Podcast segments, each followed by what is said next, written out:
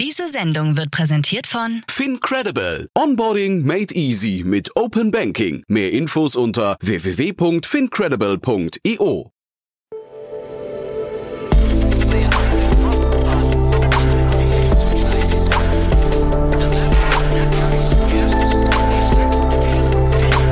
Startup Insider Daily. Investments und Exits.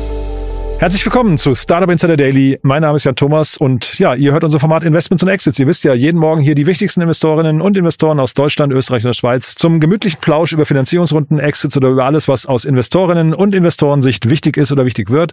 Heute zu Gast mal wieder Jannis Fett von H3 Capital. Wir hatten ein richtig cooles Gespräch, muss ich sagen, über zwei Themen.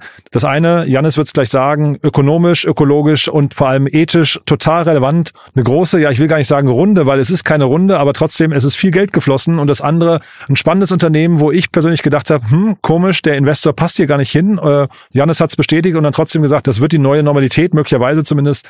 Ihr merkt schon, es wartet ein tolles Gespräch auf euch. Jetzt, wie gesagt, mit Jannis Fett von H3 Capital. Werbung.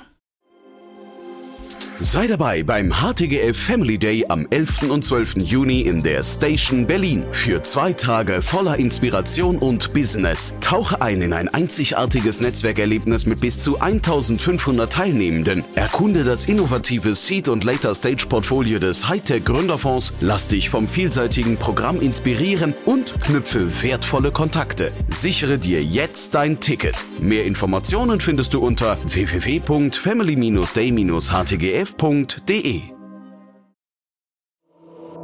Startup Insider Daily. Investments und Exits. Sehr schön, ja, ich freue mich. Janis Fett ist wieder hier von HV Capital. Hi Janis. Hallo Jan, moin. Ja, cool, dass wir wieder sprechen. Tolle Themen hast du mitgebracht, muss ich sagen. Aber ich würde sagen, ein paar Sätze zu dir, ein paar Sätze zu euch erstmal, ne? Ja, super gerne. Und ich glaube, äh, unverhofft kommt am Ende oft.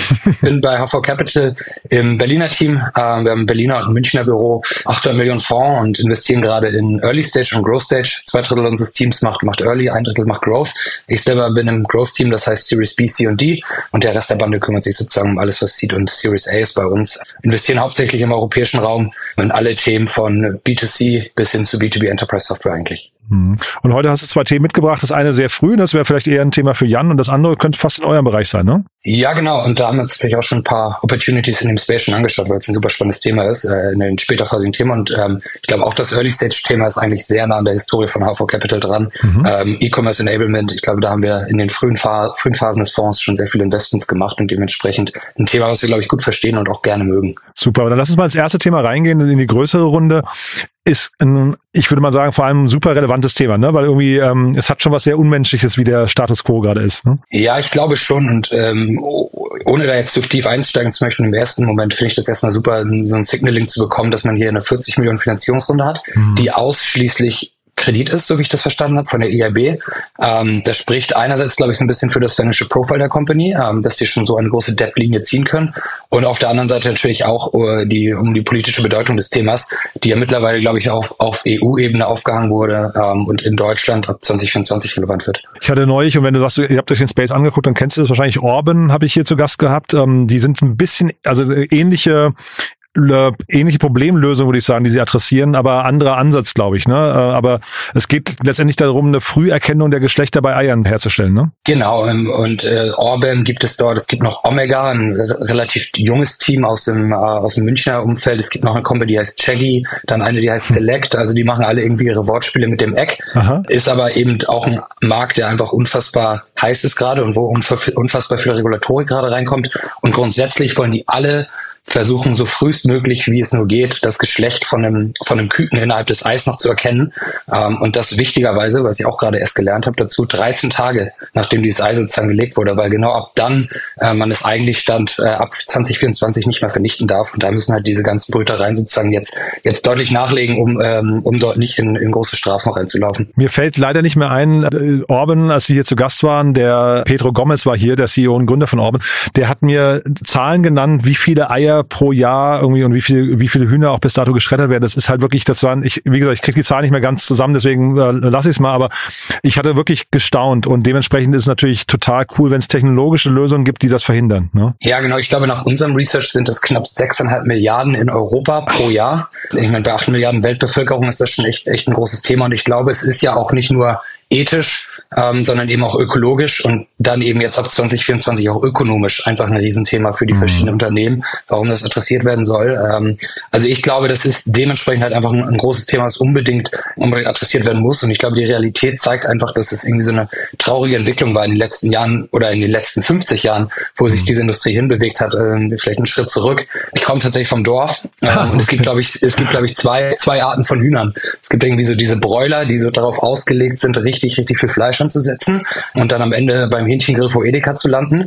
Die brauchen 40 Tage, dann sind die ausgewachsen, sind, dann sind, gehen sie sozusagen, gehen sie sozusagen wieder weg. Auf der anderen Seite gibt's halt diese Legehennen und die sind irgendwie mittlerweile eth, äh, ethisch, sage ich schon, das ist völlig falsch, einfach darauf ausgezüchtet, im Jahr 300 Eier zu legen und das machen sie in einem Jahr und danach leben die irgendwie noch sechs Monate und dann gehen auch die leider schon wieder von uns, während irgendwie die natürliche Lebenserwartung von einem Huhn bei deutlich über zehn Jahren liegt und irgendwie um 200 mhm. Eier pro Jahr. Also das ist schon ein stark hingezüchteter Industrie. Hm. Und wenn ihr jetzt so drauf guckt, du hast ja gerade gesagt, ethisch, ökologisch, ökonomisch, das waren die drei Faktoren, die du gerade genannt hast. Ne? Was ist das, was euch am meisten triggert? Wahrscheinlich das Ethische, äh, und das ist gar nicht gegen euch, ne? aber als VC guckt man da wahrscheinlich in dem Moment am wenigsten drauf. Wahrscheinlich ist es für euch eher das Ökonomische, ne? Ja, ich glaube einfach, dass äh, man natürlich aus der, nur aus der rein ethischen Perspektive am Ende zu wenig Kunden für das ganze Produkt hat. Und am Ende müssen wir natürlich auch irgendwie unseren LPs Geld zurückzahlen. Mhm. Und darum geht's dann halt auch, dass man ähm, den ökonomischen Käufer hat. Ähm, und das ist eben, glaube ich, das Problem jetzt was es ab 2024 gibt, dass diese Brütereien darauf verzichten müssen, laut Regulatorik nach dem 13. Brütungstag des Eis oder nach, geschweige denn, wenn das, äh, wenn das männliche äh, Hühnchen erstmal sozusagen geschlüpft ist, diese zu vernichten. Das geht halt einfach nicht mehr. Und dann geht es von einem Mechanismus, wo diese eigentlich sonst nach der Geburt ge geschreddert werden. Äh, schreddern ist leider hier wortwörtlich das richtige Wort. Geht es halt eher darum, dass man dann Kosten von fünf bis zehn Euro pro geborenes ähm, äh, Hühnchen hat, äh, was dann am Ende letztendlich natürlich die Margen von den sowieso schon dünnen Margen innerhalb der, der ganzen Industrie irgendwie komplett zerschießt, während dann halt so äh, Lösungen wie in Ovo, Orbim und Co. darauf zielen, eigentlich die Kosten pro Ei und pro Geschlechtererkennung pro Ei eher auf den Centbetrag zu reduzieren und nicht irgendwie einen Eurobetrag pro geborenes Hühnchen zu machen. Ich bin eigentlich kein Freund von Regulatorik oder von übertriebener Regulatorik. In dem Fall muss ich sagen, so wie ich jetzt gerade zuhöre, ich bin finde es total cool, dass die Regulatorik da eingreift und ein, äh, ich sag mal so ein bisschen Wildwuchs, der da entstanden ist, ähm, ethisch blinder Fleck irgendwie äh, dann verhindert. Und es klingt ja jetzt gerade so, als wäre dann durch Technologie es möglich, tatsächlich da auch ähm, eine Antwort drauf zu haben. Also nicht nur zu sagen, Regulatorik macht den, macht den Bauern oder wem man den, den Züchtern das Leben schwer, sondern es gibt eine Antwort, ne? Ja, absolut. Und ähm, das Spannende ist, es gibt eigentlich von den ganzen Startups, die ich gerade genannt habe, nicht nur eine Antwort, sondern wahrscheinlich sechs oder sieben. Mhm. Also es gibt äh, Technologien, die sind sehr, sag ich mal, die gehen minimalinvasiv sozusagen in das Ei auch hinein. Es gibt MAIs, es gibt ähm, jetzt bei Ovo Massenspektromie, also nicht, dass ich was von den Technologien verstehe, aber es sind alles spannende äh, Themen, die auch sehr nah an der AI am Ende des Tages liegen, die sich eigentlich damit beschäftigen, wie können wir mit möglichst hoher Genauigkeit zu einem möglichst vielen Eiern pro Minute und eben möglichst kostengünstig den Scan für diese Brütereien anbieten, um, um sozusagen diese, diese männlichen Hühnchen innerhalb des Eis noch vor dem 13. Brütungstag zu, zu identifizieren. Jetzt macht man wahrscheinlich an die Markt, an das Marktumfeld und den, auch wahrscheinlich den TAM, du hast gerade 6,5 Milliarden Eier in der EU, war das, glaube ich, äh, genannt, äh, pro Jahr. Da, da macht man wahrscheinlich erstmal einen Haken dran. Der, der Markt ist da, regulatorischer Rückenwind. Wie, wie würde man sich jetzt so einem Thema nähern? Ja, ich glaube, der Markt ist da ja. Die große Frage ist so ein bisschen, wie viele Länder wirklich nachhaltig auch die sozusagen die, die, die Strafen durchziehen, wenn eine Brüterei nicht ähm, nach diesem, nach diesem Verfahren mit, oder der Regulatorik sich nicht anpasst. Ah. Welche Länder ziehen wie schnell nach? Und das sind letztendlich Deutschland, äh, glaube ich, kann man darauf zählen, dass es dann auch hoffentlich so kommt wie angekündigt. Ich würde aber, sage ich mal, im, im breiteren EU-Kreise nicht unbedingt davon ausgehen und dann verschieben sich ja oftmals solche Industrien, ähm, guckt irgendwie in Richtung Tönnies und Fleisch Industrie und Co. auch dann irgendwie in die Grauzone oder mhm. vielleicht einfach sogar auch außerhalb von Deutschland. Das heißt, grundsätzlich glauben wir schon, dass es in Zukunft ein großer Markt wird. Und ich glaube, es wird auch außerhalb von, von, sagen wir mal, von der Poultry oder von der Geflügelindustrie auch ein Thema wie Nüssen oder ähnlichen relevant sein, um dort äh, zu erkennen, was sind sozusagen die schlechten Nüsse, was sind die guten Nüsse. Mhm. Das heißt, ich glaube, in der gesamten Foodindustrie wird es langfristig darauf hinauslaufen, dass da mehr Prozesse über solche Technologien irgendwie automatisiert werden und sozusagen Qualitätserkennung stattfindet. Und du hast aber gerade gerade gesagt, Technologie jetzt hier, du bist du kein Experte, nur rein Interesse, aber ihr holt euch dann Experten rein, die dann verschiedene Technologien und, und ähm, technologische Ansätze dann vergleichen oder wie macht ihr das? Ja, genau. Wir würden da wahrscheinlich sehr sicher mit einem externen ähm, Dienstleister letztendlich arbeiten. Mhm. Grundsätzlich ist aber eigentlich immer so die, die, die Kundenzufriedenheit und die Reference Calls, die wir mit Kunden machen, das große Ausschlagskriterium. Also wenn wir jetzt irgendwie fünf, sechs Brüter reinsprechen würden, die alle von einem bestimmten Startup schwärmen würden, dann könnte man sich schon ziemlich sicher sein, dass das eine wirklich sehr gute Lösung ist. Besonders wenn man im Hinblick auf den TAM dann am Ende vielleicht in Deutschland mit na, wahrscheinlich einer maximal dreistelligen Anzahl von großen Brütereien äh, irgendwie äh, rechnen muss, sind fünf, sechs glückliche Kunden da schon eine Menge wert für uns. Aber wir würden trotzdem wahrscheinlich mit einem externen Dienstleister dann nochmal äh, arbeiten. Mhm. Jetzt hast du noch gesagt, äh, Europäische Investitionsbank hat hier den Kredit, die Kreditlinie gestellt. Wie guckt man da als VC drauf? Ist das so ein bisschen, wird das da ein bisschen unfair oder werden die jetzt zum Konkurrenten für euch oder wie, wie, wie äh, wertest du das? Ich werte das erstmal positiv, weil ich glaube, das ist super, dass solche Themen gefördert werden müssen. Mhm. Ähm, grundsätzlich ähm, weiß ich nicht, ob die, ob das Unternehmen auch auf der Suche nach sozusagen Equity war. Mhm. Es sind natürlich je nach Terms ähm, und da kriegt man manchmal bei solch wichtig politischen Themen ja auch mal sehr, sehr gute Terms. Natürlich für uns auch ein Vorteil, wenn sowas vielleicht schon gegeben wurde, ist und man jetzt mhm. in, im Nachhinein investieren kann oder irgendwie auch leider zum Nachteil. Also da kann äh, habe ich leider keine genug Einblicke, wie das genau funktioniert hat. Grundsätzlich glaube ich, ist sowas immer eher gut, dass es passiert, als dass es, dass es eben nicht passiert oder die Technologie nicht weiter gefördert wird. Super, finde ich einen tollen Blick darauf würde ich sagen, wir gehen zum nächsten Thema oder haben wir noch was Wichtiges vergessen hier? Ähm, nee, ich glaube eigentlich nicht. Also ich, ich, ich will noch eine Sache anwenden, was ich bei diesen, bei diesen Cases immer super spannend finde. Und ich glaube, da ist das allgemein, wenn Founder sich in so Industrieprozesse mit einarbeiten wollen, was ich bei diesen Unternehmen immer spannend fand, und das gilt, gilt wirklich für alle, die haben es alle irgendwie geschafft, einen minimalinvasiven äh, Weg zu finden, wie sie sich in die existierenden Head, äh, Hatcheries bzw. Brütereien einsetzen können. Also es mhm. geht nicht darum, wirklich unbedingt noch eine riesengroße XXL-Fabrik und Anlage neu aufzubauen aufzubauen, mhm. sondern es reicht manchmal auch einfach nur einen Detektor dazu zu stellen oder mhm. einen bestimmten Kleinteiler hinter der hinter der normalen Wertschöpfungskette zu, äh, hinzuzufügen, sodass eigentlich so die Hardware-Komponente etwas limitierter ist, als, als dass man es erwarten würde, wenn sozusagen ein, Prozess komplett äh, aufgekrempelt wird. Das hatte der Pedro von Orban auch erzählt, ne? Das sind im Prinzip so kleine, also relativ kleine Anlagen, die beim Fließbandsystem integriert werden. Ne? Das heißt also im Prinzip relativ einfach zu adaptieren und zu integrieren für ein Unternehmen. Genau, und ich glaube, das ist wichtig. Klar, wenn, wenn Regulatorik mitspielt, hat man sowieso immer schon einen großen Vorteil auf seiner Seite, ähm, wenn man sich da daran setzt. Aber grundsätzlich ähm, ist halt der, der Käufer in, daran interessiert, möglichst schnell und möglichst einfach diesen Prozess Prozess umzusetzen. Und das haben eigentlich alle Startups in dem Space geschafft, ähm, da eine Lösung aufzubauen, die das kann. Mhm. Dann lass uns zum zweiten Thema gehen. Ähm, da quasi jetzt eine kleinere Runde, ne, aber dafür eben tatsächlich äh, eine Equity-Runde. Ich habe mich vor allem über den, den Lead-Investor gewundert. Habe ich mich, äh, dass die so früh investieren, war mir gar nicht klar. Ja, ja ich wundere mich auch immer wieder, auch wenn wir es diesmal, glaube dieses Jahr, glaube ich, schon leider das fünfte oder sechste Mal gehört haben. Es war ja Co2. Ach wirklich? Eine, eine 2,8 Millionen Seed-Runde. Besonders im Climate Tech Space haben wir Co2 öfters schon gesehen, wo sie sehr frühe Runden gemacht haben. Äh, jetzt eben auch auf so einem E-Commerce Enablement Thema, wo, wo ich noch überraschter war. In Amsterdam, glaube ich, weniger überrascht, sind auch irgendwie Serial Founder, ähm, die das gegründet haben, aber durchaus als Lead-Investor in einer 2,8 Millionen Seed-Runde bei einem Crossover-Fund, der, der einen Fund hat von über einer Milliarde, ist natürlich irgendwie ein, ein komisches Signaling und kommt, kommt dann irgendwie doch überraschend für uns. Ja, weil Couture, ich habe die ja in der 2020er, 2021er Phase da am meisten wahrgenommen. Ne? Also irgendwie äh, quasi immer so ein bisschen im Umfeld von Tiger Global, bisschen ähnliche Strategie damals verfolgt. Also große Tickets, immer sehr äh, gefühlt sehr schnelle Runden und jetzt plötzlich hier so ganz früh dabei, ne? Ja, ich glaube, wahrscheinlich ist das einfach auch so ein bisschen der Marktdynamik geschuldet, dass, ähm, wenn man jetzt sich die Growth Funds innerhalb von Europa anschaut, einfach dieses Jahr das Dealvolumen deutlich runtergegangen ist. Und wenn man dann einfach einen Fund hat, den man ja auch irgendwo deployen muss über die nächsten zwei, drei Jahre, mhm. dann schaut man sich halt auch früher um, Vielleicht, und das ist nur eine Vermutung, gibt es da dann auch vielleicht irgendwie eine, eine interne Beziehung zwischen dem Partner und dem Management-Team, dass da einfach schnell und früh der Kontakt herkam. Aber grundsätzlich eigentlich ja nicht die typische Kulturrunde. Äh, Endler ist ja da irgendwie dabei. Das, ist, das lässt so ein bisschen drauf deuten. Endler ist ja, glaube ich, so ein bisschen wie Entrepreneur First auch. Ne? Die, die bringen irgendwie Teams zusammen. So ein sehr früher, ich weiß nicht, nennt man es dann Company Builder oder Team Builder oder sowas. Ne? Also vielleicht besteht da auch eine gute Beziehung, ne? Ja, da bin ich mir sicher, dass, dass Endler und Couture sich gut kennen und ihr Wolters nach meinem Verständnis ein lokaler Fund Fund aus, aus Amsterdam. Das heißt, es wurde da einfach so ein, ein gutes, gutes Signal schon, was die, was die Pre-Seed anging, mhm. äh, wo man dann natürlich in der Seed-Runde nachinvestieren kann. Dann lass uns vielleicht mal kurz drüber sprechen, was das Startup macht. Fero, wahrscheinlich werden sie ausgesprochen, ich weiß nicht genau. Hatte ich auch vermutet jetzt. Ja, genau. Checkout, ne? Äh, ich finde das ja persönlich so ein bisschen ein lahmes Thema, aber will, will ich auch nicht vorgreifen. Ja, ja ich, ich glaube, das klingt erstmal lahm, ähm, aber ich glaube, aus der Konsum Konsumentenbrille, die wir alle irgendwie dann ja auch aufhaben, kennt ja irgendwie jeder das Thema, dass auf einmal der ähm, das Shoppingcart bei Zalando richtig voll ist oder man einfach irgendwie relativ viel in seinen Warenkorb gepackt hat und am Ende poppt irgendwie ein anderer Tab auf, das Wasser läuft auf dem Herd über oder ähnliches. ähm, und dann wird auch. Du weißt ja nicht, wo du E-Commerce betreibst, wo du shoppen bist, ne? Wenn du sagst, das ja. Herdwasser läuft über, ja?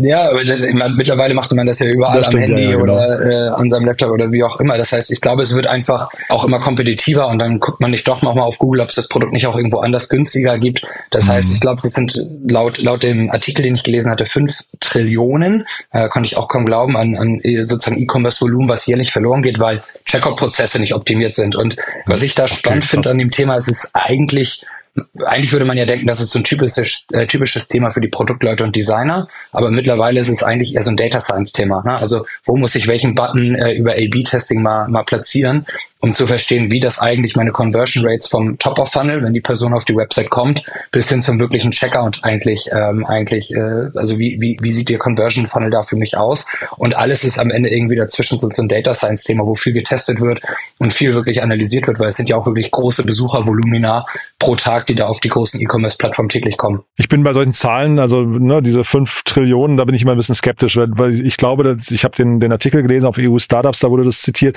Ich vermute mal, das kommt aus der Pressemeldung vom Startup irgendwie da rein und dann gibt es keine Quellenangabe. Da würde ich immer ein Fragezeichen dran machen, ob das wirklich stimmen kann, weil das klingt nach einem, also übertrieben großen Problem fast. Oder? Ja, denke ich auch. Und ich glaube auch, dass man die Zahl gar nicht berechnen kann, ähm, weil man am Ende des hm, Tages ja, weiß man ja nicht wirklich, ob ich gerade wirklich ein Shopping-Intent hatte, mir neue Schuhe zu kaufen oder ob ich mich einfach gerade durch Langeweile durch ein, durch ein, äh, da mal durchgeklickt genau. hatte und eigentlich eh nicht kaufen wollte. Also ich glaube, mhm. das ist, äh, das kann man so genau wahrscheinlich bemessen, dass es irgendwie ein großes Problem ist oder ein Thema ist, was wirklich großen Impact haben kann auf die Topline von mhm. Unternehmen, das glaube ich schon. Und das finde ich eigentlich gerade in dem E-Commerce-Markt spannend, weil wir eigentlich jetzt über die letzten ein bis zwei Jahre, äh, sag ich mal, in der Rezession oder so auch gesehen haben, dass viele Unternehmen eigentlich den Software-Spend für äh, Asas-Tools, die sich darum kümmern, die Topline, also den Umsatz zu erhöhen, gecuttet worden sind, weil sie eigentlich nicht unternehmenskritisch ah, sind, während sozusagen die Tools, die dafür genutzt wurden, um Kosten zu sparen, also in der Logistik oder im Lager oder ähnliches, Inventory Optimization kam dann viel, viel eher verkauft wurden und viel mehr genutzt wurden von diesen Unternehmen, einfach äh, um sozusagen Profitabilität zu treiben. Ähm, und dahin geht natürlich jetzt mit Fero äh, die Investmenthypothese wieder in die andere Richtung, zu sagen, ich will eigentlich wieder meinen Umsatz erhöhen. Äh, spannend, wusste ich gar nicht, dass das, ähm, dass der Markt quasi in so eine Richtung ge gedreht war. Ähm, deren, also Fero hat jetzt quasi diese These, aber würdest du der These auch folgen? Würdest du sagen, das könnte jetzt eine, eine Marktumkehr, ein Marktumdenken sein oder ist das jetzt hier quasi ein erstes Investment in die Richtung? Ich glaube, das Thema ist auch nicht unbedingt neu. Ähm, also ich glaube, da haben sich schon mit mhm. dem Conversion- und Checkout-Problem haben sich schon viele mit auseinandergesetzt. Wenn ich mir die mhm, Gründer genau. ankomme, die waren jetzt, glaube ich, bei Mastercard und hatten vorher ihr Unternehmen an die verkauft, kommen die natürlich stark auch aus der Payments-Brille. Ähm, und ich glaube, da ist es wiederum für viele E-Commercer bis heute immer noch nicht so einfach, wirklich viele verschiedene Zahlungsservices anzubieten und auch eben den Zahlungsservice, den der Kunde wirklich will. Die haben ja auch irgendwie alle verschiedene Fees dahinter. Ich glaube aber auch in, in Hinblick auf die gerade äh, gerade announced Shopify Earnings, äh, die ja glaube ich auch sehr sehr positiv waren, kann man schon vielleicht so ein bisschen erkennen, dass die Stimmung im E-Commerce vielleicht wieder ein bisschen bisschen glücklicher wird und ein bisschen mehr bisschen mehr Licht in das Thema kommt. Aber wie du es gerade sagst, irgendwie, da, also da ist schon viel passiert in dem Bereich. Immer wieder mal kommt ein Player, der Checkout-Optimierung macht. Und man, also Checkout ist ja hinterher auch ein Bereich, da, da kann ja ein E-Commercer nicht sehr viel reindocken. Ne? Also finden ein paar Payment-Provider statt, da findet vielleicht noch eine Buy, Buy Now Pay Later Lösung drin, drin statt oder so. Aber irgendwie ist da begrenzter Platz am Ende des Tages, oder? Ja, aber ich glaube schon auf der Orchestration-Seite und man sagt ja immer so schön, Payments ist eigentlich der größte Markt der Welt, weil alles wird irgendwie auf der Welt bezahlt. Da kann, da kann schon, hm. kann schon irgendwie viel, viel, Opti äh, viel, viel drin sein. Die Frage ist immer so ein bisschen in dem, in dem Bereich, ist das eigentlich nur ein Feature oder ist das wirklich irgendwann mal alleine so ein Standalone-Produkt? Ähm, ich glaube, hm. da besonders. Oder eine Company. Oh, genau, eine richtige Company und ich glaube, da macht es einfach einen großen Unterschied, ob ich langfristig an auch Enterprise-Kunden verkaufen kann oder ob ich irgendwie immer so ein bisschen in diesem Prosumer, Amazon-Händler, SMB-Bereich bleibe, wo man einfach so eine Kundengruppe hat, die relativ viel churn, teilweise auch äh, aus ökonomischen Gründen churn, weil die eben pleite gehen und immer viel Movement drin ist, während sozusagen auf der Enterprise-Seite dann wahrscheinlich die großen Verträge geschlossen werden, die auch langfristig irgendwie Umsätze erzeugen. Und das wären auch so die Fragen, wenn die jetzt dann irgendwie, keine Ahnung, in einem Jahr oder zwei bei euch aufschlagen würden, also jetzt gerade in deinem Segment, das wären auch Fragen, die du ihnen stellen würdest, also ob sie quasi im Enterprise-Segment dann Fuß fassen konnten? Ja, ich meine, wenn die natürlich von Anfang an sagen, wir machen nur die SMBs und die Prosumer, dann äh, ist das auch in Ordnung, aber ich glaube, für uns würde es den Case schon deutlich einfacher machen, wenn da auch äh, Enterprise-Kunden sind, die drei bis fünf Jahre irgendwie Kunden sind oder zwei bis drei Jahre in dem Falle äh, mhm. glücklich mit der Lösung. Und es müsste eigentlich noch so ein bisschen die, die Produktexpansion stattfinden, dass man nicht nur vielleicht ähm, sich auf dem, auf dem Payment-Kanal fokussiert, sondern auch auf sozusagen den, den, den Aufbau der Seite oder den gesamten Order-Flow ähm, auf der E-Commerce-Website. Mhm. Super. Du, also spannende Themen, wie gesagt, äh, Checkout finde ich, also wenn ich die beiden Themen jetzt vergleiche von der Relevanz her, ne, dann finde ich das zweite halt irgendwie so, äh, ja, hat man schon mal gesehen, äh, verändert jetzt nicht die Welt. Den ersten Teil hier äh, fand ich, also in Ovo fand ich wirklich großartig, muss ich sagen. Äh, finde ich, finde ich super, wenn solche Lösungen jetzt, ähm, ähm, ich sag mal, alltagstauglich werden müssen ähm, und den Markt einziehen, weil du gesagt hast, ethisch, ökologisch, ökonomisch äh, relevant, ne? Ja, und ich glaube auch, ähm, wie, wie man vielleicht an, an manchen anderen Investments in, in Deutschland sehen kann, Flixbus zum Beispiel, wenn teilweise solche regulatorischen ähm, Änderungen kommen, können da wirklich sehr, sehr große Unternehmen entstehen. Und ich glaube deswegen mhm. so in Ovo, Orbum, Select, Omega, alles super Themen, die sich mit, einem, mit dem richtigen Thema beschäftigen und ähm, ein Thema, auf das wir hoffentlich nicht nur auch in der Geflügelindustrie, sondern auch langfristig in der weiteren Fleischindustrie und ähnlichem äh, mehr Fokus gesetzt wird. Super. Du dann vielleicht nochmal zum Schluss dein Call to Action wäre, was sind denn noch Themen, sag mal, neben diesem Segment, äh, die du gerne angucken möchtest? Neben, neben dem ähm, in Ovo-Segment meinst du jetzt? Ja, genau, ja. Ja, ich habe gerade überlegt, wie nennt sich das Segment? Hat das einen Namen? Ja, ist eine gute Frage äh, ist es wahrscheinlich irgendwie auch so ein, so ein gewisses Industriethema. Ich glaube grundsätzlich, ähm, was gerade natürlich hoch im Kommen ist, ist alles rund um Biodiversität.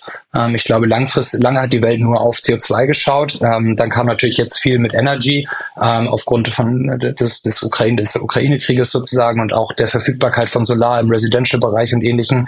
Ähm, ich glaube, was danach liegend ist jetzt, ist irgendwie Biodiversität, ähm, aber auch so Wasserqualität und ähm, solche Themen, die irgendwie gefördert werden. Also alles, was so ein bisschen in Richtung äh, eines besseren Planeten geht, sind, glaube ich, Themen, mit denen wir uns viel beschäftigen wollen und auch müssen und auch sollten. Mega spannend. Jan, es hat großen Spaß gemacht. Ganz lieben Dank, dass du da warst und ich freue mich echt aufs nächste Mal. Vielen Dank, Jan. Ja, ich freue mich auch. cool. Bis dann. Ciao. Ciao. Startup Insider Daily, Investments und Exits. Der tägliche Dialog mit Experten aus der VC-Szene. Ja, das war Janis Fett von HV Capital und das war richtig, richtig cool, muss ich sagen. Hat mir echt großen Spaß gemacht, vor allem in Ovo. Ich finde diese Themen super, auch wenn ich nicht weiß, wie die Technologie dahinter heißt, beziehungsweise die Technologie in dem Fall heißt Ella, aber ich glaube, das Marktsegment heißt wahrscheinlich ganz anders. Äh, muss ich nochmal rausfinden. Scheint ja gerade ein Trend zu werden, zum Glück, muss ich sagen, aber natürlich auch schön, wie gesagt, dass die Regulatorik hier so ja einschreitet und offensichtlich diesen Wildwuchs, diesen ethisch blinden Fleck so ein bisschen behebt. Ich finde das großartig. Auch das andere Thema, Fero, ziemlich spannend, muss ich sagen, aber ihr habt es gerade gehört, irgendwie auch schon ein paar mal gehört. Vielleicht liegt hier aber der Teufel im Detail, kann ich nicht genau sagen. Ich fand es auf jeden Fall cool und Janis hat das super erklärt. Wenn es euch gefallen hat, gerne weiterempfehlen an Menschen, die hier mal reinhören sollten. Vielleicht kennt ihr ja zum Beispiel jemanden, den oder die das Thema Kükenschreddern genauso nervt oder genauso abstößt wie mich. Dann ja, vielleicht genau diese Folge mal weiterempfehlen. Es ist offensichtlich Licht am Ende des Tunnels. Dafür schon mal dann vielen Dank an euch und ansonsten euch einen wundervollen Tag und vielleicht hören wir uns nachher nochmal wieder und falls nicht nachher, hoffentlich spätestens morgen. Bis dann, alles Gute. Ciao, ciao.